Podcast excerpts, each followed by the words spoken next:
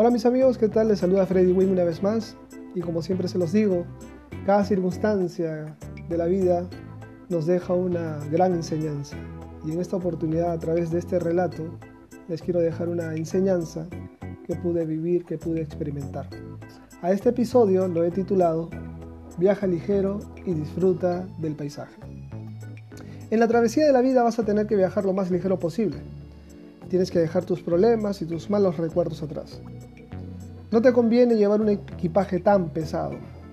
Te debilitarás en cargarlas a tal punto de ser más lento en llegar a tu destino.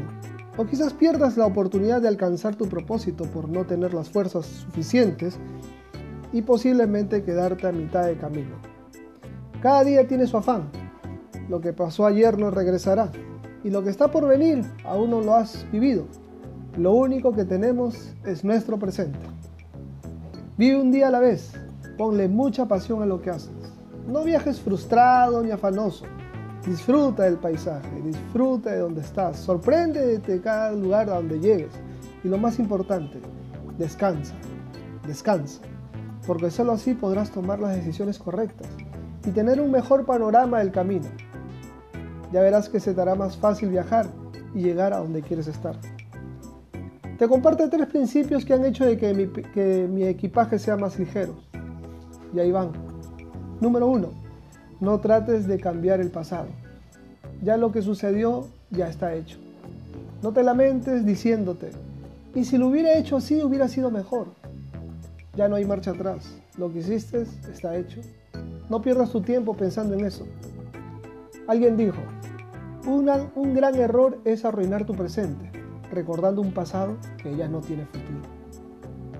Número 2. Vive tu presente sin estar lamentándote por el lado negativo de tu realidad. Muchas veces la realidad sensorial, lo que vemos, lo que escuchamos, lo que sentimos, te dirán de que no tienes trabajo, de que estás soltero, de que es muy difícil lograr lo que te propones. Nada te sale bien. Confía en las promesas de Dios que esa sea tu realidad. Confiar en Dios es saber de que Él tiene un futuro mucho mejor. Alégrate y agradecele a la vida por despertar cada día con vida y dar lo mejor en tu momento actual, en donde estés y en lo que estés haciendo. número 3. Proyectate al futuro y haz planes. Haz muchos planes. Trata de no ser un adivino, eso sí, e imaginarte que las cosas podrían suceder como tú quieres. Porque muchas veces nos van a salirnos las cosas como queremos.